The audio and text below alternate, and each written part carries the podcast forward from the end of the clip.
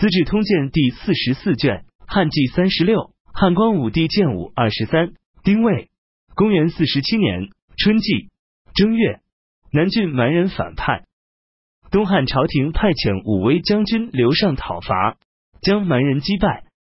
夏季五月丁卯初八，大司徒蔡瑁去世。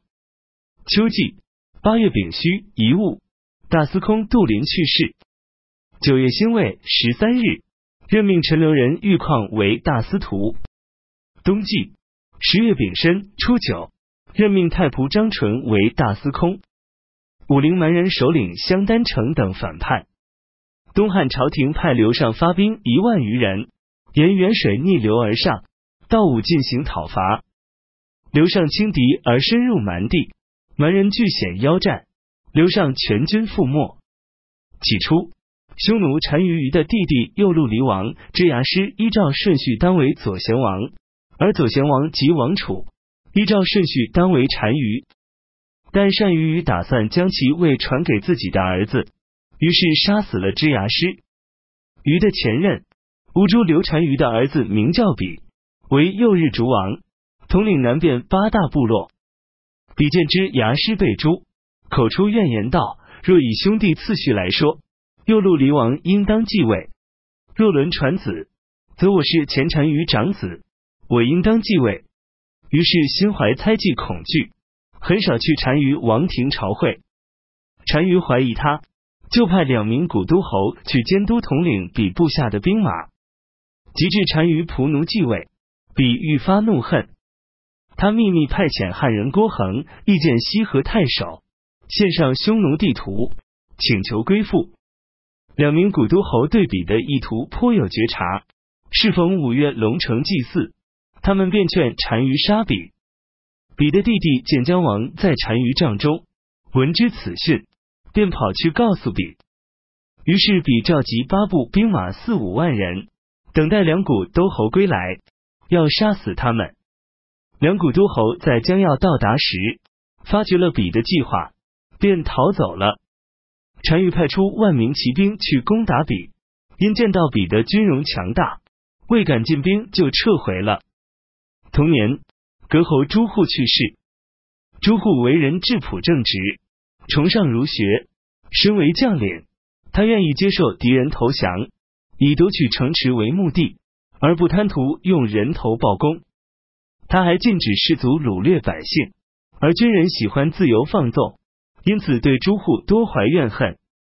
二十四年戊申，公元四十八年春季正月乙亥十九日，大赦天下。匈奴八大部落首领共同议定，拥立日逐王比为呼韩邪单于，派使者前往五原塞，表示愿永远做汉王朝的藩属屏障，抵御北方敌人。光武帝将此事交付公卿商议。大家都认为天下方才安定，中原空虚，而夷狄图真假难辨，不可应许。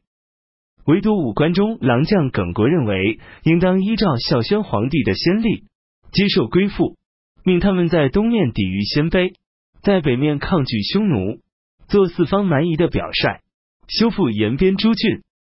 光武帝听从了耿国的意见。秋季七月。武陵蛮人攻打陵园，东汉朝廷派业者李松、中山太守马成讨伐，未能取胜。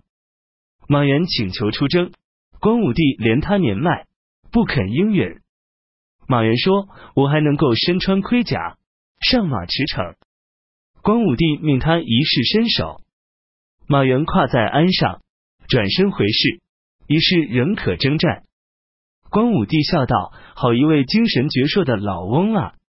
于是派马援带领中郎将马武、耿叔等率四万余众进军武西。马援对友人度说：“我受皇恩深重，但年事已高，去日无多，总是担心不能为国而死。今日得遂所愿，我心甘情愿，死也瞑目。只是顾虑那些权贵子弟，他们或者近在左右。”或者随从办事很难调动，我唯独有此心病。冬季十月，匈奴日逐王比自立为南单于，派使节到汉庭，愿作藩国，自称臣属。光武帝询问朗陵侯臧公的意见，臧公说：匈奴发生了饥荒、瘟疫和分裂争斗，我愿得到五千骑兵去立战功。光武帝笑道：面对常胜将军，难以商议敌情，我要自己考虑此事。二十五年己酉，公元四十九年春季。正月，辽东郡塞外的牧人侵犯边境，太守季荣招诱他们归降。季荣还用财物来安抚接纳鲜卑首领偏和，让他召集其他外族部落，陆续到边塞归降。季荣说：“你们要是真想立功，就应当回去打匈奴，斩下匈奴首领的头送来，我才会信任你们。”偏和等就去攻打匈奴，斩杀二千余人，将人头献到辽东郡官府。此后，他们每年都去打匈奴。送来人头，接受赏赐，匈奴势力从此衰落，而汉王朝边境不再有敌侵的警报。鲜卑、乌桓一同入朝进贡。季荣为人质朴敦厚，沉着坚毅，用恩惠和信义招抚外族，因此外族对他既怕又爱，拼死效力。南单于派他的弟弟左贤王莫率兵一万余众进攻北单于的弟弟左贤王。将他生擒，北单于十分震恐，后撤了一千余里。北匈奴所属的古都侯和右古都侯带领三万余人归附南单于。三月，南单于再度遣使者到朝廷进贡，请汉朝派使者进行监护，并要求将王子送到汉朝做人质，重修旧日合约。三月戊申会二十九日，出现日食。马援的军队到达临湘，攻破蛮兵，斩杀俘获二千余人。起初，马援曾经患病，虎贲中郎将梁松前往探望，梁松独自在床下拜见，而马援没有还礼。梁松走后，马援的儿子们问道：“梁伯孙是皇上的女婿，朝廷显贵，公卿以下的官员没有不惧怕他的，为何唯独您对他不礼敬？”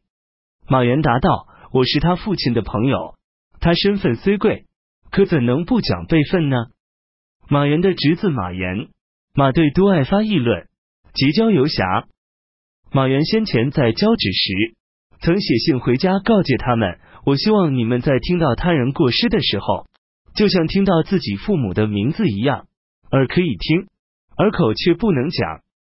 好议论他人是非，随意褒贬时政和法令。”这是我最厌恶的事情，我宁可死，也不愿听到子孙有此类行径。龙伯高为人宽厚谨慎，言谈合乎礼法，谦恭而简朴，廉正而威严。我对他既敬爱又尊重，希望你们效法他。杜季良为人豪侠仗义，将别人的忧虑当做自己的忧虑，将别人的快乐当做自己的快乐。他父亲去世开吊，吉军的客人全来了。我对他又敬爱又尊重，却不希望你们效法他。效法龙伯高不成，还可以做恭谨之事。正如人们所说的，克鸿鹄不成还像鸭。若是效法杜季良不成，就会堕落成天下的轻浮子弟。